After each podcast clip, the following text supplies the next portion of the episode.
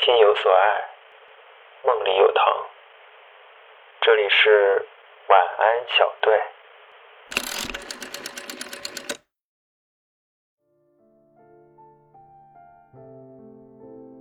从那以后，你就总是来欺负我。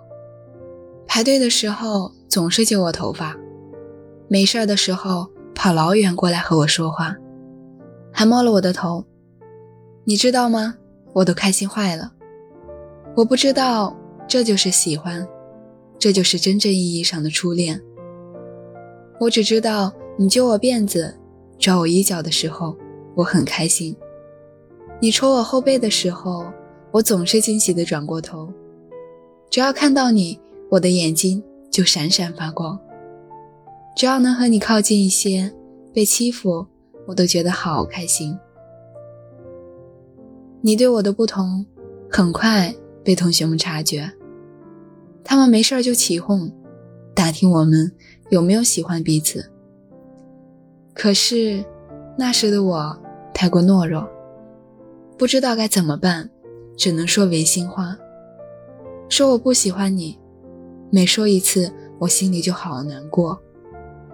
我真的好恨当时的我，为什么就不能努力一点，勇敢一点？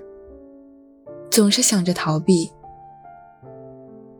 我想过无数遍，在毕业的时候要和你告白的场面，可是到了毕业后，也没有勇气去表达我的喜欢。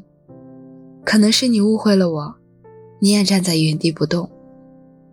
我们都不向对方奔跑，我们之间的距离也变得越来越远。后来，我们去了不同的高中，渐渐少了联系。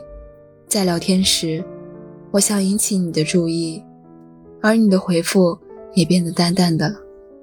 我知道，几年的执念也应该放下了。记得地理课上，你指着你的家乡说。你的家乡能遥望俄罗斯。